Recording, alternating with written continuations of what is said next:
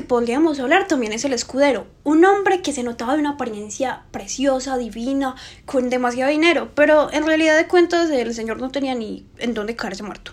El señor le debía a todo el mundo, el señor solo aparentaba y era hipócrita delante de todo el mundo.